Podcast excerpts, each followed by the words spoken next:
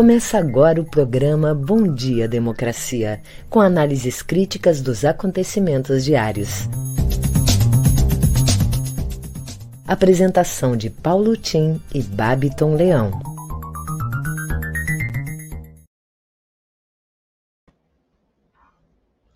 Bom dia, democracia. Bom dia, democratas de todos os quadrantes do Brasil Bom dia, internautas, telenautas que nos acompanham no nosso programa. Bom dia, colegas de trabalho, Gilmar, Bapto. São oito horas em Brasília e estamos abrindo o Bom Dia Democracia. Hoje é dia 9 de junho, uma quarta, eu digo sempre, virtuosa. E hoje é o dia do porteiro, Nesse dia é comemorado o dia desse senhor, muito gentil, simpático, às vezes também uma senhora, que sempre são os primeiros que saudamos quando saímos de casa, chegamos no trabalho. Vamos, portanto, hoje celebrar o Dia do Porteiro, vamos cumprimentá-los, vamos dar a ele os nossos parabéns pela data, cumprimentar pelo seu trabalho, né? Essa data foi definida pela Federação Nacional do Sindicato dos Trabalhadores de Edifícios e Condomínios, que inclui também os porteiros.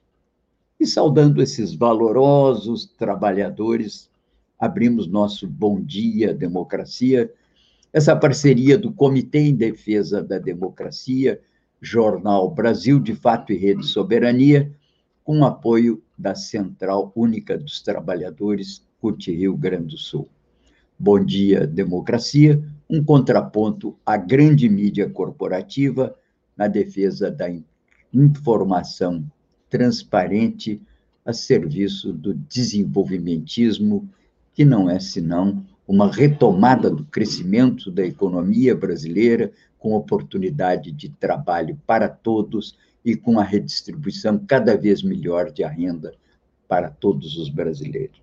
Eu sou Paulo Tim e registro aqui que os temas e todos os comentários feitos com os links estão na minha fanpage na, no Facebook. Conto nesse programa com a colaboração do radialista Babiton Leão. Lembro que sempre aqui passamos o nosso recado a todas as famílias que têm vítimas sejam vítimas fatais, sejam sequelados do Covid. E essas pessoas têm direito à indenização, porque o Covid não é um acidente da natureza. A maneira como ele cresceu e produziu vítimas no Brasil tem a ver com descaso das autoridades superiores do país, e isso exige que o governo se responsabilize perante as vítimas, procure um advogado. Então, também chama a atenção de uma lembrança que hoje faz de manhã cedo o nosso Mário Sérgio Cortella, né? Eu acho que ele se referia à participação, presença ontem do ministro Queiroga na CPI do Covid, né? Lembra o Cortella, o grande autor Píndaro, que dizia: Infelicíssimo é quem reconhece o bem, mas tem que negá-lo mantendo-se longe dele. Enfim, o ministro Queiroga sabe o que está acontecendo. E ele, na verdade, vem se revelando uma espécie de pazuelo sem farda. Alguns dizem de saias, mas não é meu caso. Eu digo que é um pazuelo sem farda, porque é absolutamente superviente. Ministro da saúde no país é o presidente Bolsonaro. Bem, aqui chamando a atenção das principais notícias nacionais e internacionais. Vamos pelas internacionais apenas para chamar a atenção da missão Kamala Harris no América Central e México, né? O jornalista Gilberto Lopes faz uma avaliação muito boa que está aí para vocês mostrando que os Estados Unidos buscam deter a migração centro-americana para o norte, né? Isso, essa matéria está na Terra é redonda e vocês têm aí o link caso queiram ler. Essa missão Kamala começou com, com bom, começou pela Guatemala, é um lugar muito crítico de onde emergem é, grandes grupos fazendo incluir fileiras de gente até a fronteira com o México. Mas o nosso presidente Obrador do México, ele é meio mestre na mancada, né? Então, ele cumprimentou a dona, a vice-presidente dos Estados Unidos, em primeiro lugar, sem máscara, né? Porque ele também tem as suas particularidades. Ele não foi um grande defensor das medidas mais duras contra o Covid. Então, ele saudou dizendo, presidente Cabala, muito augusto. Ela é Kamala, não é Cabala, entende? De qualquer maneira, não é também presidente, é vice-presidente. Mas o nosso presidente Obrador é um senhorzinho simpático, merece a nossa atenção, representou, enfim, o avanço da esquerda nesses difíceis anos do povo mexicano. Bem, aqui vamos então ver agora as manchetes com Babiton Leão em Porto Alegre. Babiton, conte para nós. Bom dia, democracia. Bom dia, Paulo Tim. E bom dia para toda a nossa audiência. Trago agora algumas das principais manchetes do dia. No G1, o Brasil registrou 2.693 mortes por Covid-19 nas últimas 24 horas, totalizando 477.307 óbitos desde o início da pandemia. TCU vai investigar servidor que fez relatório não oficial sobre Covid usado por Bolsonaro. Queiroga muda versões da CPI e tenta blindar Bolsonaro, dizem senadores. Brasil receberá vacina da Janssen com prazo perto do vencimento. STF julga na quinta pedidos para suspender Copa América no Brasil. Exército atribui a lei sigilo de 100 anos em processo sobre Pazuello em ato. Estadão. Presidente do STF rebate líder do governo que defendeu descumprir decisões judiciais. Na Câmara, ministro ignora pedido para abrir caixa preta do orçamento secreto. Queiroga contradiz Bolsonaro e afirma que cloroquina não tem eficácia. CNN Brasil. Bolsonaro dá ao ACF poderes para atuar em ações judiciais. Brasil recebe nova remessa com 526 mil doses da vacina da Pfizer. Brasil de fato. Após três meses de pressão, Câmara aprova PL de socorro a agricultores na pandemia. Jornal do Comércio. Porto Alegre amplia vacinação para pessoas acima de 56 anos e mais segmentos da educação. No nosso programa de hoje teremos a participação do ex-secretário de Planejamento do Estado, João Mota, que vai falar sobre a volta às aulas e o um encontro sobre desenvolvimento econômico com a FAMURS em junho.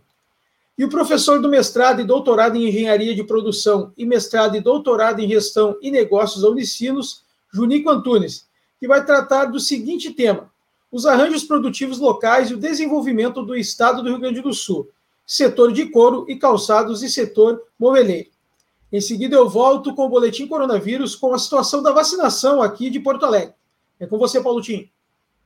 Muito bem, valiosa presença do João Mota e do Junico aqui entre nós, sempre oferecendo um cenário de intervenção positiva para a recuperação aqui do desenvolvimento do Rio Grande do Sul. Mas insistindo na visita da vice-presidente dos Estados Unidos, tudo leva a crer que vem aí algo parecido com a Aliança para o Progresso, da época do Kennedy, né? Mas com muito pouco dinheiro, que ela ofereceu 120 milhões de dólares para aplicação em três anos para resolver problemas estruturais que afetam as migrações para os Estados Unidos. Isso é uma titica de galinha, com devido respeito, e foi comentado com esse sentido por vários analistas do México na CNN em espanhol. Mas, bem, de qualquer maneira, também questões que não foram tratadas por ela. Em primeiro lugar, o que, que vai ser feito da política dos Estados Unidos com relação ao comércio exterior, sobretudo com NAFTA e, sobretudo, com o México? Porque o México, ao contrário que fez o Brasil, o México abriu tudo, resolveu abrir a sua fronteira e ali montaram uma cadeia de multinacionais, de montagem mesmo, que levou uma mudança no perfil daquela região do, na fronteira com os Estados Unidos. Mas o Sul ficou devendo. Então, resta saber o que, que o Biden vai fazer em termos de política externa, não disse ainda, mas também questões específicas para o México, como, por exemplo, como tratar a importação pelo México do milho lá dos Estados Unidos. O milho, que é o produto nativo, natural do México, e eles são invadidos pela produção americana de baixo preço, boa produtividade, e é um problema para os agricultores mexicanos.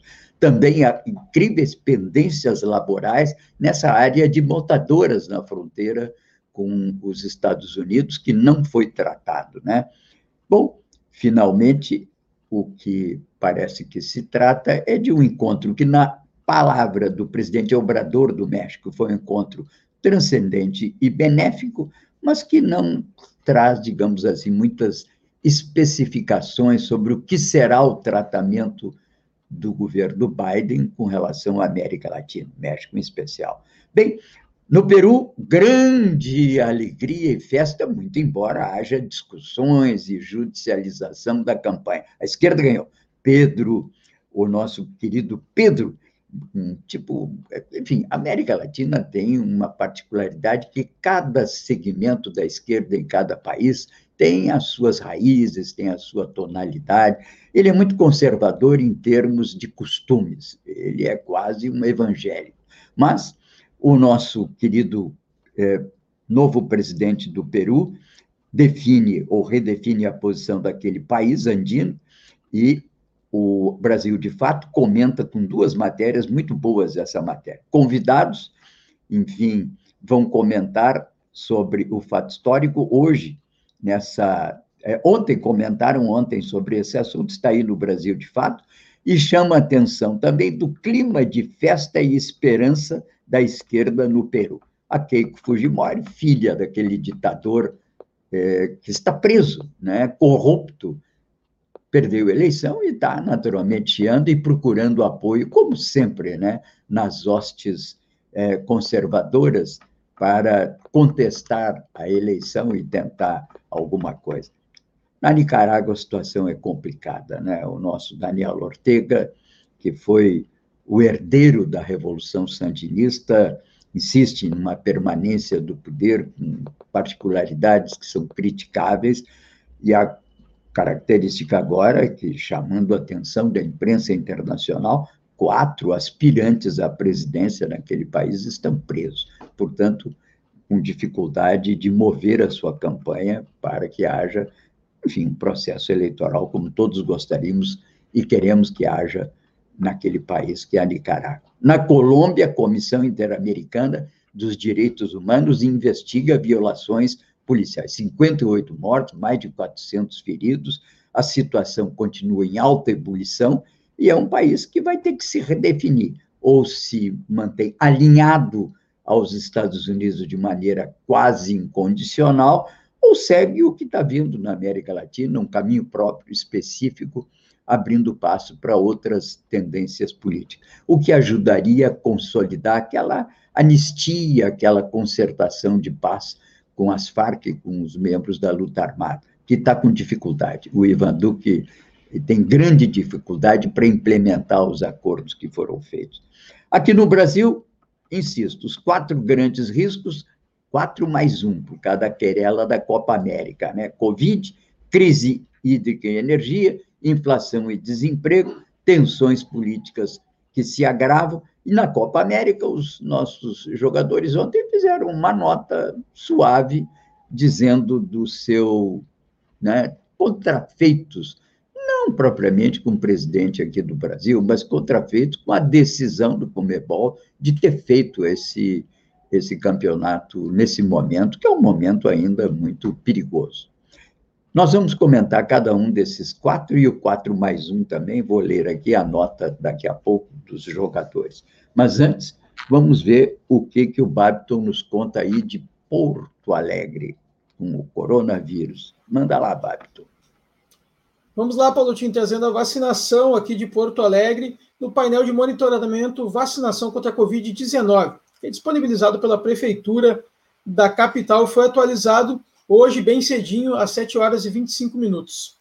Total de vacinados até o momento, que é a população vacinável é a total, o total de cidadãos residentes em Porto Alegre com 18 anos ou mais. Já chegou a 49,63%. Quero informar aqui que eu estou com obra dos vizinhos, então tem um pouco de ruído externo. Mas seguimos aqui, seguimos adiante. Na primeira dose, então, 49,63%, segunda dose, 28,76%. Agora a gente tem uma notícia boa, porque a vacinação parece estar andando melhor. Uh, profissionais da saúde atingimos 97,40% na primeira dose e 82,74% com a segunda dose. Idosos, 60 anos ou mais, 112,83% a primeira dose, 86,24% a segunda dose da vacina. Idosos acamados, idosos e pessoas com deficiências institucionalizadas, 179,03% a primeira dose, 118,56% a segunda dose. Indígenas e quilombolas, que é um público-alvo que eu sempre bati muito aqui, porque é um número pequeno e nunca chegava, né? Perto do fim, agora parece estar chegando. 97,64% de indígenas e quilombolas receberam a primeira dose e 62 0,15% receberam a segunda dose. Profissionais da saúde e profissionais da segurança pública, perdão, 129,33% a primeira dose, 13,69% a segunda dose.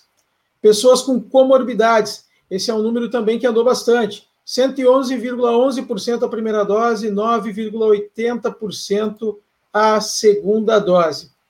Gestantes e puérperas, 19,98% a primeira dose, 0,92% a segunda dose aqui da capital gaúcha. Profissionais da educação, 100,22% e 0,57% receberam a segunda dose. A primeira dose, então, mais de 100% já vacinados os profissionais da educação. E população com menos de 60 anos, agora estamos na faixa etária de Porto Alegre com 56, já receberam a primeira dose 35,82%, e a segunda dose ainda em 0,44%. Então, a notícia boa é que parece que a vacinação aqui em Porto Alegre está começando a andar de melhor maneira. A gente está vendo que no Brasil também está começando a acontecer um, um, melhor andamento da vacinação, e é, é, o grande fato né, que a gente pode comemorar, Paulo Tim, com a pandemia. Em seguida, eu volto com as notícias locais. É com você, Paulo Tim fato da vacinação merece ser louvado. Enfim, temos vacina que está servindo aí para tocar adiante a vacinação. Mas os infectologistas chamam a atenção que, para se cumprir o que o excelentíssimo senhor Queiroga promete, nós deveríamos vacinar 1 milhão e 500 mil pessoas por dia. Não está acontecendo isso. Nós estamos vacinando 500 mil, até já vacinamos mais. A continuar nesse ritmo, como vai diminuindo o tempo que falta para cumprir a promessa, daqui a pouco precisa vacinar 2 milhões por dia. E se continuar amarrando, 3. Então, senhor ministro, tem que aumentar o ritmo da vacinação diária. Hoje precisam ser vacinados um milhão e meio de brasileiros para que o senhor cumpra com a sua palavra. Quem fala são os infectologistas. Volto aqui à questão também dos, da vacinação, louvável vacinação, que já alcança uma, quase 100% dos povos originários e seus é, remanescentes, e dos povos negros, né? Dos negros que se refugiaram da escravidão e que ainda sobrevivem nos colombos. Salvemos os povos originários, salvemos nossos quilombolas. Bem, Passo então a ler a nota dos jogadores da seleção que estão disputando a Copa América e que saíram do seu silêncio e divulgaram nas redes sociais a seguinte nota, que leio, aspas, quando nasce um brasileiro, nasce um torcedor. E para os mais de 200 milhões de torcedores, escrevemos essa carta para expor nossa opinião quanto à realização da Copa América. Somos um grupo coeso, porém com ideias distintas. Por diversas razões, sejam elas humanitárias ou de cunho profissional, estamos insatisfeitos com a condução da Copa América pela Comebol, fosse ela sediada tardiamente no Chile ou mesmo no Brasil. Todos os fatos recentes nos levam a acreditar em um processo inadequado em sua realização. É importante frisar que em nenhum momento quisemos tornar essa discussão política. Somos conscientes da importância da nossa posição, acompanhamos o que é veiculado pela mídia e estamos presentes nas redes sociais. Nos manifestamos também para evitar que mais notícias falsas envolvendo nossos nomes circulem à revelia dos fatos verdadeiros. Por fim, lembramos que somos trabalhadores profissionais do futebol. Temos uma missão a cumprir com a histórica camisa verde e amarela pentacampeã do mundo. Somos contra a organização da Copa América, mas nunca diremos não à seleção brasileira. Enfim, um posicionamento moderado e que, de certo, foi o que foi possível dentro das circunstâncias da seleção brasileira. Então, esse assunto, que é o assunto que eu chamo o 4 mais 1 dos problemas que nós estamos vivendo de riscos institucionais do Brasil, né? Eles são se somam ao que eu chamo do quarto grande problema aqui no Brasil, né? que são as tensões políticas provocadas por esse estilo do presidente. Né?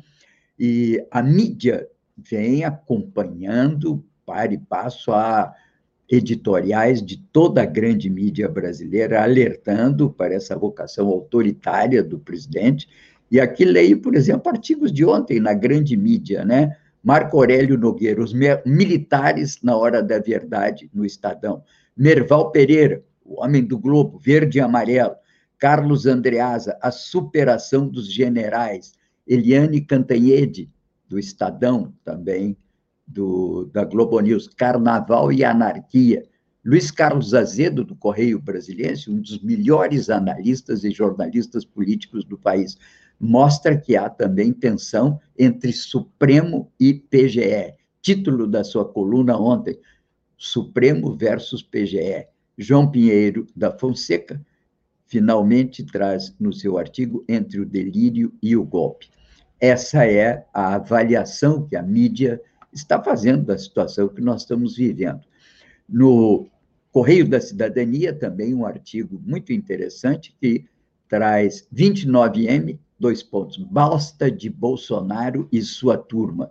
Também no Correio da Cidadania, mais um artigo que é também nesse sentido. Da Terra é Redonda, um artigo que mostra inquietação e inquietação social e conservadorismo popular no Brasil, um artigo de Luiz Felipe Faria, que é um breve ensaio enfim, sobre os sentidos do bolsonarismo.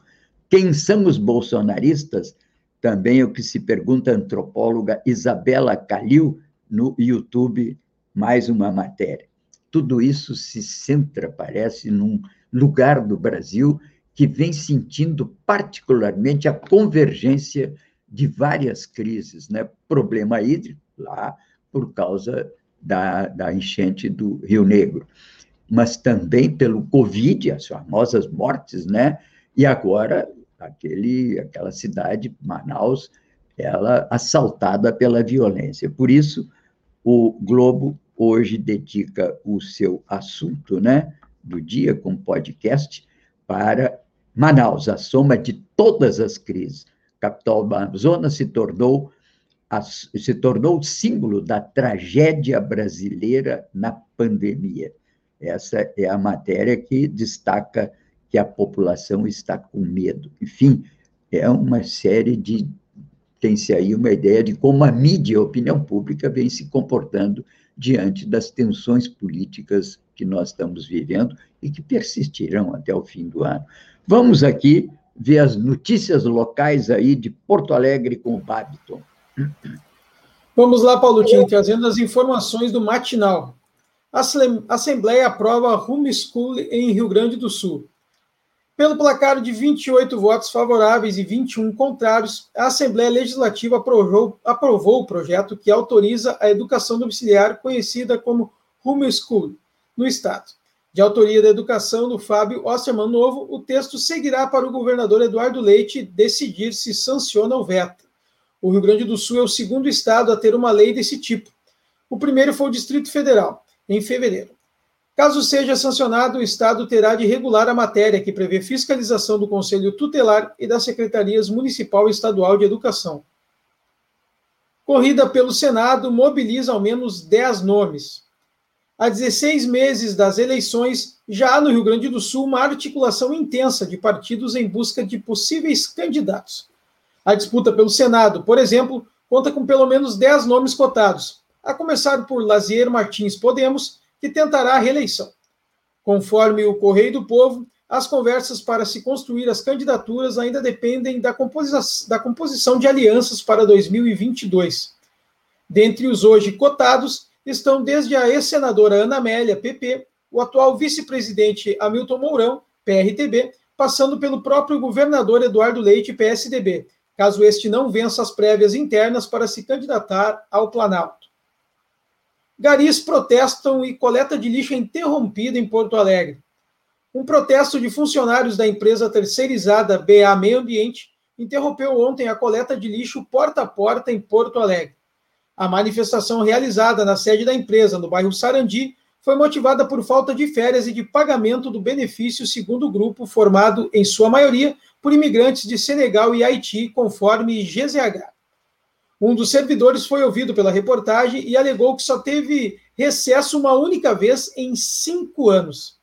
Ele ainda afirmou que, quando foi reclamado da situação, foi ameaçado de demissão. A BA Meio Ambiente é a única prestadora de serviço responsável pelo recolhimento de lixo na capital.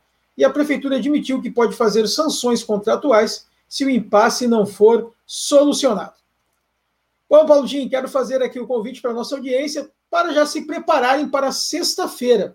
A gente vai ter a nossa live às 19 horas, fazendo a festa de lançamento da rede, a Rede Estação Democracia, com todas as páginas. Vai ter uma live muito bacana com a apresentação de Dinorá Araújo, Débora Finocchiaro e Eleonora Prado. Vão ter muitas atrações. Amanhã eu vou falar uma delas, claro. Não vou dizer tudo hoje, vou deixar uma carta na manga, mas terão, claro, todos os nossos programas aqui os apresentadores vão fazer parte, convidando você para vir curtir a rede, conhecer a nossa rede Estação Democracia e você pode já compartilhar com os amigos os conteúdos que vocês acompanham até então aqui nas redes sociais do Comitê em Defesa da Democracia migrarão a serem exibidos nas redes sociais próprias da rede. Então você pode ir lá no Facebook e procurar Rede Estação Democracia, você pode ir também no Instagram, você pode no YouTube assinar o canal e ativar o sininho, no Spotify e também no Twitter. No Twitter, no Twitter é só rede underline democracia. Você nos encontra então em todas as redes para ficar por dentro da nossa programação. Convido todos aqui então a se programar para sexta-feira, dia 11, às 19 horas, vir comemorar conosco o lançamento da rede, vai ser uma grande festa. É com você, Paulo Tim. Ok, ok. Eu queria falar da, de uma das grandes crises, que é a crise hídrica, mas não resisto aqui de chamar a atenção nesse, nesse cenário partidário que vai se desenhando né, para 2022. Aí apareceu a questão do nosso governador Leite, né? Ele, junto com Bruno Covas, que faleceu recentemente, São Paulo era o prefeito, e o Tasso Gereissati, uma certa bênção do FHC, vinham fazendo uma resistência no sentido da volta às origens de um PSDB mais social-democrata do que propriamente neoliberal. E com isso, claro, ganharam um certo peso nesses últimos meses. Nesse processo, chegou a crescer um pouco o nome do Leite como uma alternativa desse grupo, mas conta-se nos bastidores que o Leite não conseguiu convencer os seus próprios correligionários da sua maturidade para enfrentar questões nacionais. Ele continua muito, não só interiorano, no sentido do gauchismo, como interiorano lá de Pelotas, de onde ele veio recentemente, com uma visão muito limitada das questões nacionais e com um discurso ainda, que é o discurso dos anos 90, que é o discurso, em termos econômicos, que é o discurso do Dória, que é o discurso do Paulo Guedes, que é o discurso neoliberal, Estado mínimo e privatizações. Não é isso que o FHC quer e nem o Gereissati. Perdeu peso. Ao mesmo tempo, o Tasso Gereissati vem crescendo um pouco na mídia como um provável candidato tucano. Vamos ver o que, que isso vai dar. Enquanto isso, outras movimentações ganham peso. Alguns é, nomes nacionais, como Flávio Dino do Maranhão, parece que vão para o PSB. Quem me mantém informado sobre o PSB, meu querido amigo aqui do PSB, que é o Joaquim Terra, que está sempre aqui comigo, se ele estiver aí, vai um abraço Geralmente falamos às 5 horas da manhã, mas hoje não conversamos. Mas ele que me diz que o PSB deve ganhar vários apoios oriundos aí de segmentos que vêm tanto do PSOL, talvez o Freixo, e o Dino, porque é o problema da cláusula de barreira. PSOL e PCdoB podem não passar na prova de admissão ao registro, então isso poderá beneficiar o PSB. A propósito disso, eu me pergunto por que, que o meu velho querido Partido do Coração não consegue ganhar esses nove. O único que está ainda em dúvida e poderia fortalecer o PDT é o governador, ex-governador, senador Requião, mas também não definiu ainda. Em grande parte, talvez pela obsessão do PDT e rigidez com relação a colocar a candidatura do Ciro na frente de qualquer outro entendimento. Isso naturalmente pode levar a uma intimidação de alguns nomes nacionais que preferirão uma sigla como PSB, que é uma sigla mais plástica, mais flexível. Bom, mas vamos, então, feito esse ligeiro comentário, a, eu sempre falo aqui, os grandes, quatro grandes riscos que temos, né? Já falei do risco político, das tensões políticas, né? Queria chamar aqui da crise hídrica, um artigo muito interessante ontem da Miriam Leitão, comentarista política, nas suas concepções, mas consagrada como uma referência, né? E o texto dela é sobre hesitações na crise hídrica. Diz ela no Globo de ontem: o Brasil avançou na energia em relação a 20 anos, quando houve o apagão de 2001. Mesmo assim, o risco de uma crise hídrica e de falta de abastecimento está pairando sobre o país. Complicador mais grave é a incapacidade do atual governo de gerir crises, ou mesmo se antecipar a problemas. Um governo que não sabe o que é planejamento. Hoje, a matriz é mais diversificada, energética, caiu em 20 pontos percentuais a dependência da fonte hidrelétrica. A eólica, que não existia, que é intermitente, depende dos ventos, representa já 10%. E a solar, também intermitente, que pode não ter sol, já é de 2%. Termina ela o artigo chamando a atenção que o governo tem que estar atento, inclusive, à possibilidade de importar energia da Argentina e Uruguai, parar de fazer confusão com o presidente Fernandes, porque a gente pode precisar da energia, de parte da energia argentina de Itaipu. Bem, e diz ela, entre os conselhos que se ouvem no mercado é que é preciso monitorar a produção de renováveis. E o problema é que a Petrobras já anunciou que fará manutenção de 30 dias nos gasodutos do pré-sal. Do pré. Bom, é, isso é um problema porque um momento de crise deveria essa manutenção ter sido feita antes ou depois. É preciso também administrar os vários usos da água principalmente na bacia do Rio Paraná, onde a primeira vítima já é a hidrovia Tietê-Paraná. Bem, com isso chama a atenção, portanto, de que continuamos girando no Brasil com esse espectro de uma possível crise de energia nos próximos meses, né? Bem, com relação à economia e inflação, já vamos falar de economia do Rio Grande do Sul, porque o João Mota já deve estar por aí chegando. O é, Café da Manhã, do grupo Folha Wall, dedica hoje, estamos aqui agora falando no risco inflação e o risco econômico, né? É, até o fim do ano. mostra que os efeitos do novo boom das commodities para o Brasil e para o governo. Os preços das matérias-primas têm alta, com recuperação econômica da China e Estados Unidos, isso afeta as commodities, vai aumentar até o preço do petróleo, está caminhando nessa direção também, e a oferta de petróleo vinda, sobretudo, de países é, de gás e petróleo de países como Rússia e outros países do Oriente Médio estão relativamente contidas em função da falta de entendimento entre os países da OPEP.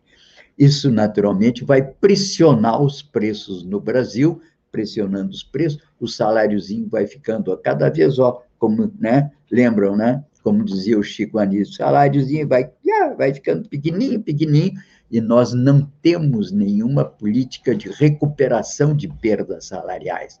Aqueles anos da hiperinflação, o PT, com poderosos sindicatos do novo sindicalismo, cresceu muito eleitoral e politicamente, correndo atrás do prejuízo das perdas salariais. Nesse tempo, não se vê essa mesma capacidade de mobilização, até porque vivemos uma crise de profundo desemprego e onde as questões políticas tendem a se sobrepor, inclusive nas centrais sindicais e sindicatos, a essa discussão, que é a discussão do risco do autoritarismo e de um provável, é, uma provável ruptura institucional do país. Mas escutem hoje, portanto, o podcast do grupo Folha Wall e vejam que aqui não estamos inventando nada, apenas traduzindo os problemas. Ainda vamos falar mal, mas e vamos falar mal da Covid e da CPI, mas já está aí o nosso João Mota, né? Bom dia, João, prazer recebê-lo aqui. E você sempre traz não só boas novas, mas também boas alternativas para um futuro governo no Rio Grande do Sul. Vamos lá, João, tem a palavra. Bom dia, um prazer falar novamente contigo, com os é, com as pessoas que acompanham aqui já esse programa, que é, um, é uma agenda praticamente permanente já, não só em Porto Alegre, mas nas regiões todas que estão atentas às notícias é, que se sucedem no nosso dia a dia.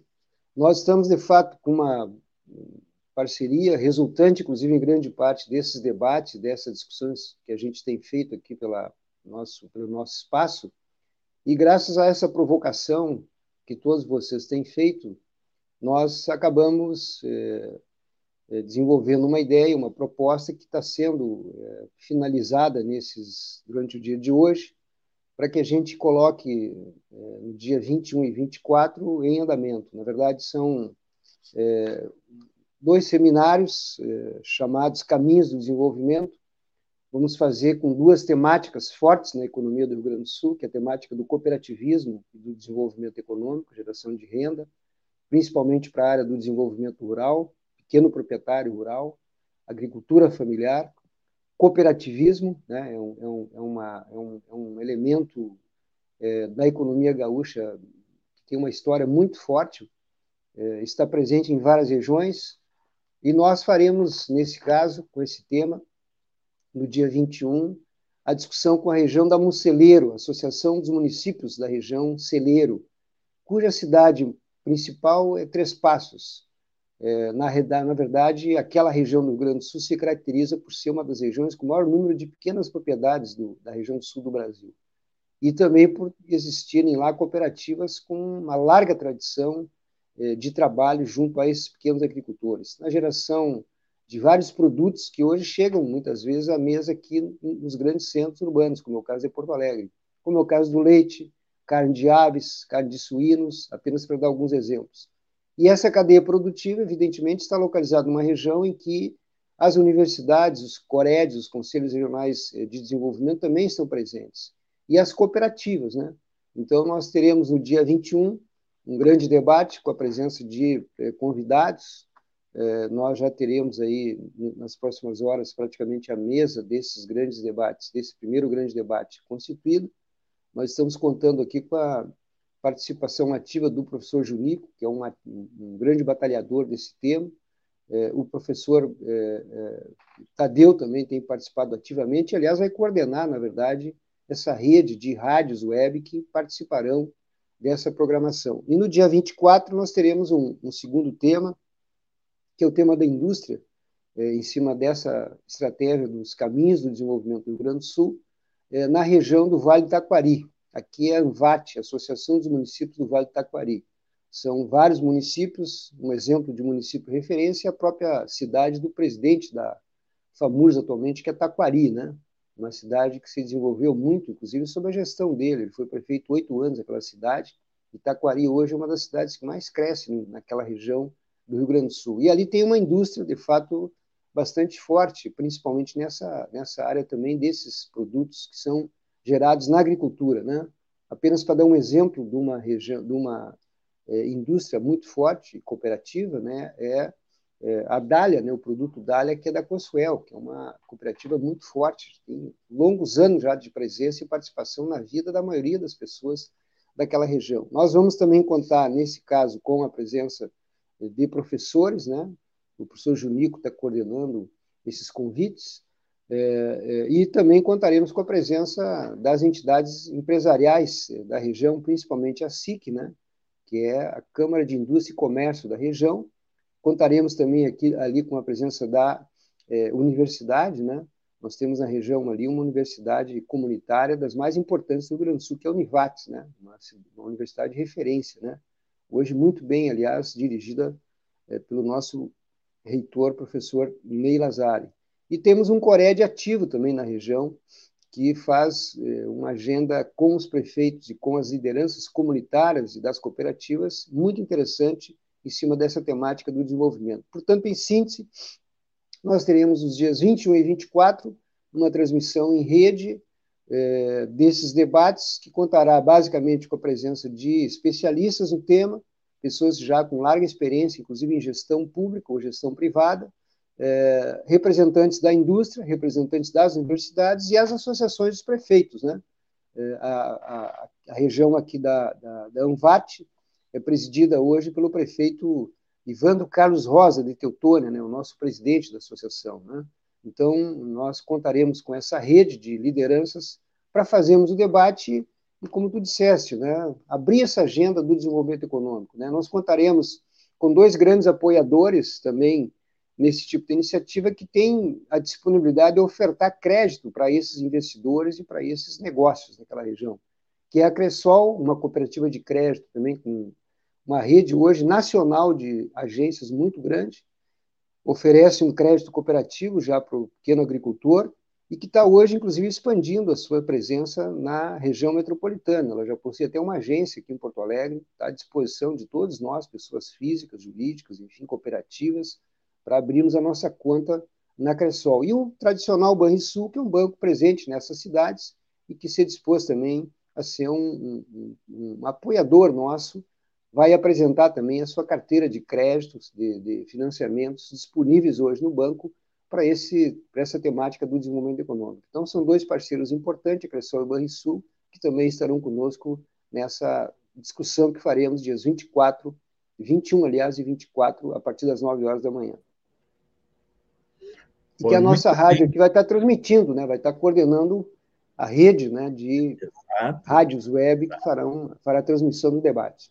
Estaremos aí, tudo isso será gravado, vai se converter depois também, certamente, num importante instrumento de acesso né, na internet para quem queira conhecer um pouco esses rumos, esses caminhos para o desenvolvimento do Rio Grande do Sul. Cumprimentos a Cressol, ao Banrisul, né? também a FAMURD e a vocês por essa iniciativa, lembrando que é dia 21 e 24, né, que vamos levar adiante essas lives. É um debate, na verdade, uma mesa com vários participantes, né? A Cressol, sobretudo, eu acho um instrumento importantíssimo. Eu tive a convite da Cressol recentemente em Chapecó, num curso para de treinamento em economia política para os gerentes da Cressol foi uma experiência muito boa e que demonstra exatamente esse, essa preparação da Cressol, da direção da Cressol, com a sua equipe dirigente mesmo de agências, né, para o entendimento desses dilemas da economia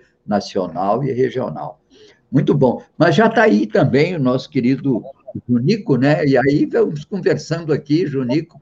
Eu acho que o João fica aí um pouquinho mais, se tiver alguma intervenção, fiquem à vontade para conversarmos aqui os três. Bom dia, Junico. Manda brasa. Muito bom dia, Paulo. Bom dia, João. Prazer estar com vocês aqui no Bom Dia Democracia. As pessoas estão nos ouvindo, né, em geral. É muito legal essa iniciativa aí, João. Parabéns aí. Trabalho importante da FAMURS nesse processo. Né? parceiros como o Banrisul, um banco importante, nós temos que defender esse banco até o final, né? Temos insistido aqui. Agora se abriu um caminho Virou, muito complicado. É uma bandeira, né? Uma bandeira. uma bandeira, se abriu um caminho muito complicado no tema da privatização, então nós já temos que bater forte nisso, muito antes dos fatos acontecerem, criar um movimento. E a Cressol, que é realmente cooperativismo, uma coisa importante para o Grande Sul. Certamente esses eventos serão bem interessantes aí, João falar um pouquinho hoje sobre os arranjos produtivos locais. Mais um tema do desenvolvimento. Né?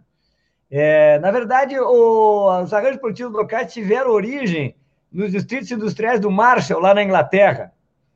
E o importante aqui é que o Marshall e, os economistas da época discutiram que a competitividade ela tem muita relação com a região. Tá? Porque na região eu posso ter ganhos relacionais entre os diferentes atores derivados da confiança entre os atores. Então, é, universidades, indústrias, né? É, sindicatos de trabalhadores, etc., tudo isso pode convergir né, do ponto de vista da competitividade. Evidentemente que esses arranjos produtivos locais, ou esses, essas lógicas de distritos industriais, elas nascem a partir de realidades históricas. Né? Realidades históricas onde está embebido o tema da política, o tema da sociedade, o tema da confiança. Por exemplo, é o caso da Terceira Itália, que é uma experiência maravilhosa no campo dos distritos industriais, né? Terceira Itália, porque tem a região rica, a primeira Itália, a região do sul lá, e no centro temos aí a terceira Itália, a Emília Romana, etc. E nós trouxemos essa experiência, é, essa discussão academicamente é, para o Grande Sul na década de 90, e em 99 tivemos ali na oportunidade com o governo, no governo Olive lançar os sistemas locais de produção, discutir esse tema a nível de governo, e posteriormente retomamos esse assunto é, com os arranjos produtivos locais durante, durante o governo do Tarso, né? É, e isso é financiado por, umas, por uma estratégia de planejamento, que inclusive o João teve participação direta. E isso é fundamental. Então, vou comentar dois arranjos produtivos locais para tirar o negócio do campo teórico e botar no campo prático, né? É, derivados da nossa história. Como muito bem mostra o Targa, é, o Grande Sul teve três grandes movimentos: os fazendeiros, né? Da região da fronteira, as charcadas de pelotas, que transformaram aí é, o gado no charque, o charque alimentou o mercado interno brasileiro, e os migrantes não ibéricos, que receberam glebas aqui e que nunca tiveram escravos, ao contrário do que aconteceu em São Paulo. Então, esse pessoal, ele trabalhou no, no, no comércio, trabalhou em pequenas atividades industriais, etc. Evidentemente, chegaram os alemães, primeiro nas posições melhores aqui perto do Rio dos Sinos, e posteriormente os italianos, que aí, na questão geográfica, tiveram um, um acesso mais difícil na região da Serra. E eles desenvolveram dois arranjos né, sistemas locais de produção, que a gente chama hoje de APLs, que é o, o, de couro, calçado e afins. Né? Esse é interessante porque, junto o couro né, dos nossos fazendeiros com a indústria de calçados, embora a indústria de calçados também tenha coisas de plástico, isso eh, basicamente na, nas comunidades alemãs, pelo menos na sua origem, e no ponto de vista é, é, da, estrutura de Caxias, ali com, com, com, o pessoal de móveis. E o que é importante, pessoal? A rede esportivo local, eu tenho a comunidade inserida, eu tenho a sociedade inserida. Então, eu tenho a matéria-prima, no caso de calçados, eu tenho os moldes, o cabedal, a costura, a estrutura da fábrica, os adesivos, as máquinas e bens de capital. Então, você tem o conjunto de todas as coisas que formam aquela atividade econômica numa determinada região. Essa região permite produzir para o Brasil, para o Grande Sul, produzir para o Brasil, no caso do Brasil, no caso do Grande Sul, uh, predominante calçados femininos, e também nas atividades de exportação. E você tem o ciclo fechado.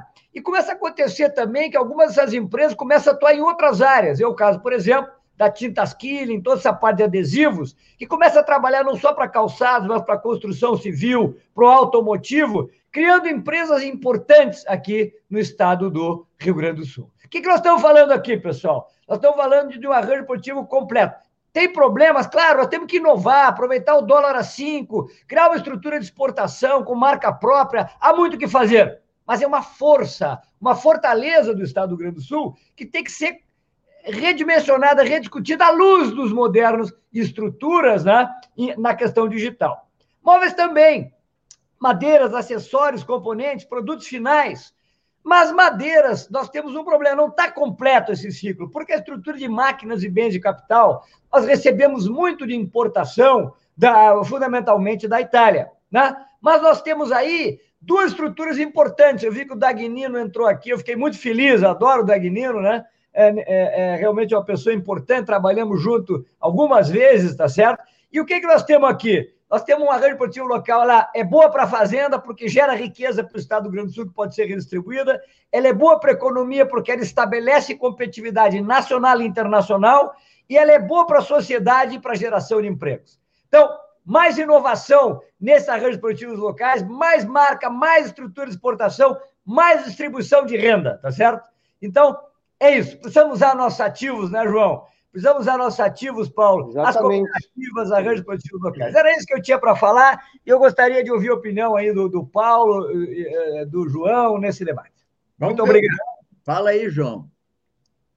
Não, exatamente. Eu acho que esse é um dos, uma das virtudes, digamos, da, da economia no Rio Grande do Sul, é a possibilidade de nós avançarmos é, do ponto de vista do foco local, né? Desenvolvendo essa ideia do desenvolvimento local através desses arranjos que podem dar uma otimização dessa, dessas eh, cadeias produtivas já existentes e que, se tiverem mais organização, mais estratégia, mais planejamento, evidentemente que o resultado será noutra escala, né? Aliás, nesses debates, Junico, apenas para dar um exemplo, tem um tema que eu acho que poderá ser traduzido, inclusive, num tipo de arranjo local, que é o tema do etanol. Né? Nós recentemente tivemos aqui na Assembleia Legislativa a aprovação do novo marco legal do chamado programa Pro-Etanol né, no Rio Grande do Sul. Isso é uma legislação inédita, estava há muitos anos em discussão no Rio, no Rio Grande do Sul, e que exata, exatamente agora, em razão também do zoneamento econômico já existente, vai ser localizado basicamente nessa região norte do estado, né, onde tem um potencial de produção muito grande através da pequena propriedade. Então, um dos temas, inclusive, que nós pretendemos é, discutir bastante né, no dia 21, na região celeiro, é exatamente o avanço dessa cadeia produtiva que poderá ser organizada através desses arranjos, é, que, com o conhecimento e a experiência que vocês têm a aportar nesse tema, poderá ter, de fato, uma qualidade e uma retomada, digamos, depois de muitos anos no aguardo dessa legislação, a partir de agora. Portanto, acho que esse nosso debate ele se realiza em boa hora, como nós acabamos de te ouvir, conhecimento né, e experiência não nos faltam, o que faltam são iniciativas e estratégias, e muitas vezes os nossos governos pecam por isso, né? Então, acho que a sociedade, os atores econômicos, os, atores, as universidades eh, comunitárias eh, podem contribuir, devem contribuir mais ainda a partir das suas ideias e das suas elaborações. E como a gente acabou de ver, conhecimento, experiência bem-sucedida nós temos no Rio Grande do Sul, portanto, é a partir dessas experiências que nós vamos tentar dar mais um passo nessa região a partir desse desenvolvimento agora é, do, do, chamado ProAlco, que é um programa que nós podemos introduzir na região norte do estado. Eu acho que esse tem potencial para criar nova, nova economia, o caso do álcool, né, João? Sim. É, te dou os parabéns, é um negócio muito importante transformar a cana, porque 98% do álcool a gente traz de fora, é, temos experiência. É, e hoje já tem tecnologia para se utilizar outros, outras matérias-primas também, não só. E outras matérias-primas também, quer dizer, que vai, vai alimentar aí, por exemplo, o Braskem, o plástico verde, etc. Quer dizer, é um negócio importante. E gera alternativa de renda né, para o pequeno proprietário. Né, que é o, alternativa de renda para o pequeno proprietário. Tem o segundo ponto que eu queria comentar com o Tim, que é o problema da, do vinho, né? O vinho antes era centralizado, né? tinha né, tinha pouca vitalidade, aí com, com problemas econômicos que aconteceram, houve uma tremenda reconversão, e você tem vários vinhedos hoje ali, você tem um arranjo produtivo local, né, que inclusive Ótimo. ligado aí, com uma coisa importante, que é tomar um bom vinho gaúcho, é, e, e com uma coisa, turismo, né?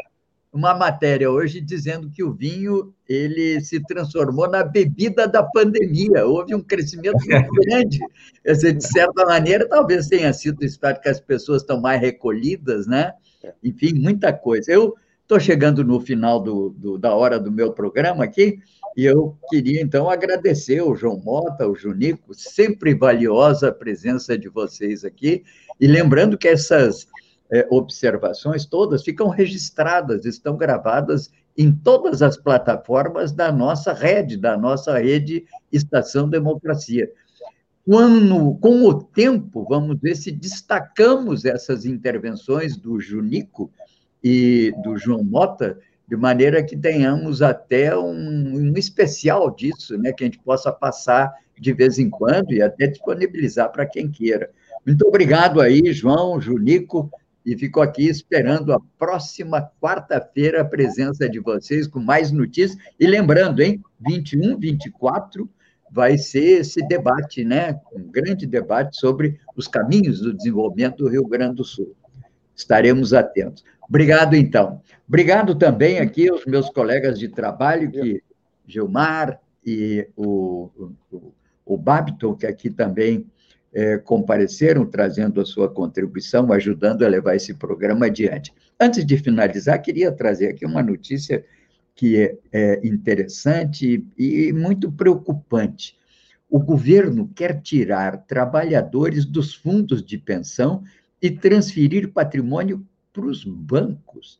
O objetivo é transferir a gestão para os bancos e seguradoras de mais de um trilhão acumulados em 290 fundos de pensão fechados.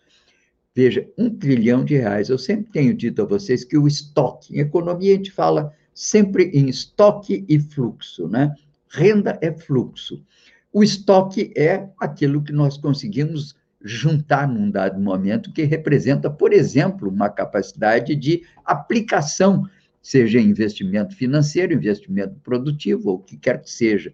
E eu sempre digo que nós temos no Brasil em torno de 10 trilhões, aproximado, esse número é aproximado, 10 trilhões de, de, de reais que estão aplicados financiando a dívida pública, em torno de 6, 7 trilhões, e 4 trilhões aplicados no crédito.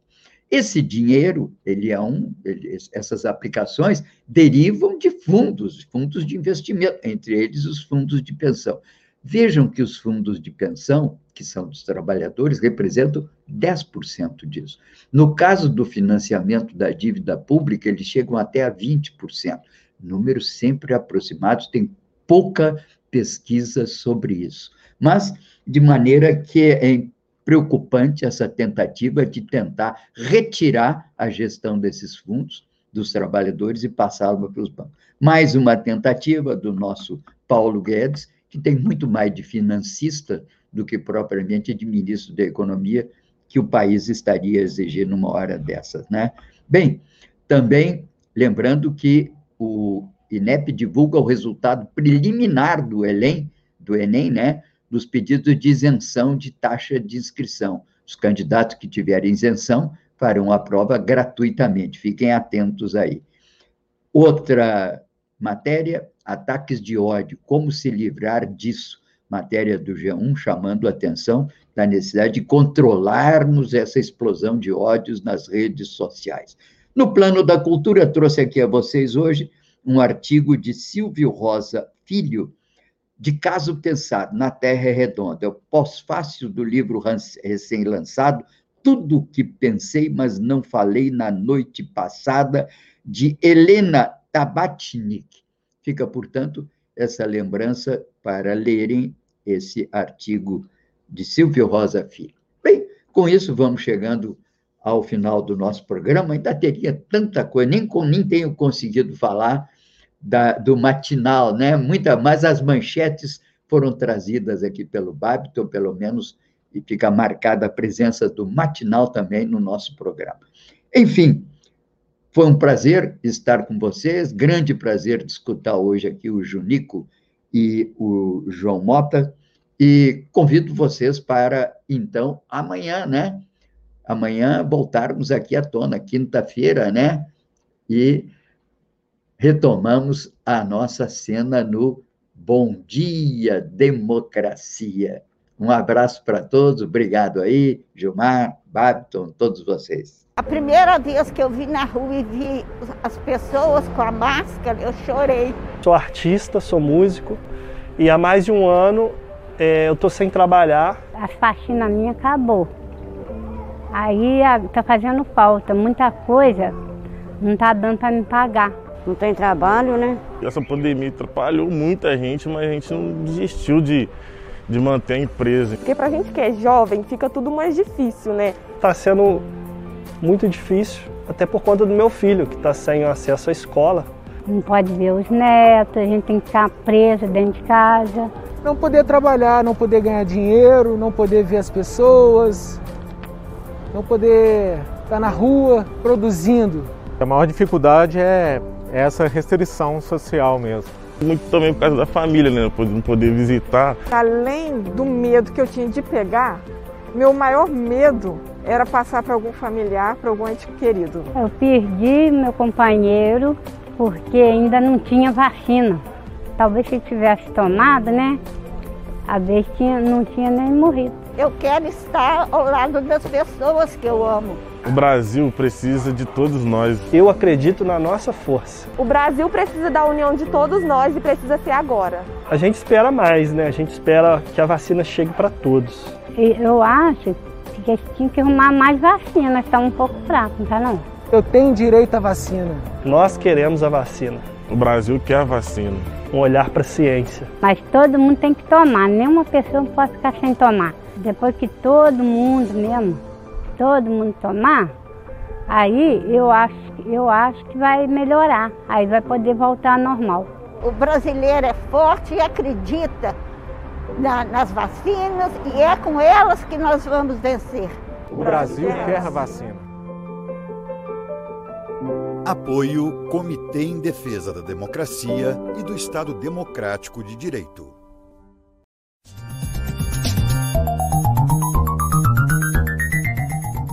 Este foi o programa Bom Dia Democracia. Nos encontramos amanhã às 8 horas.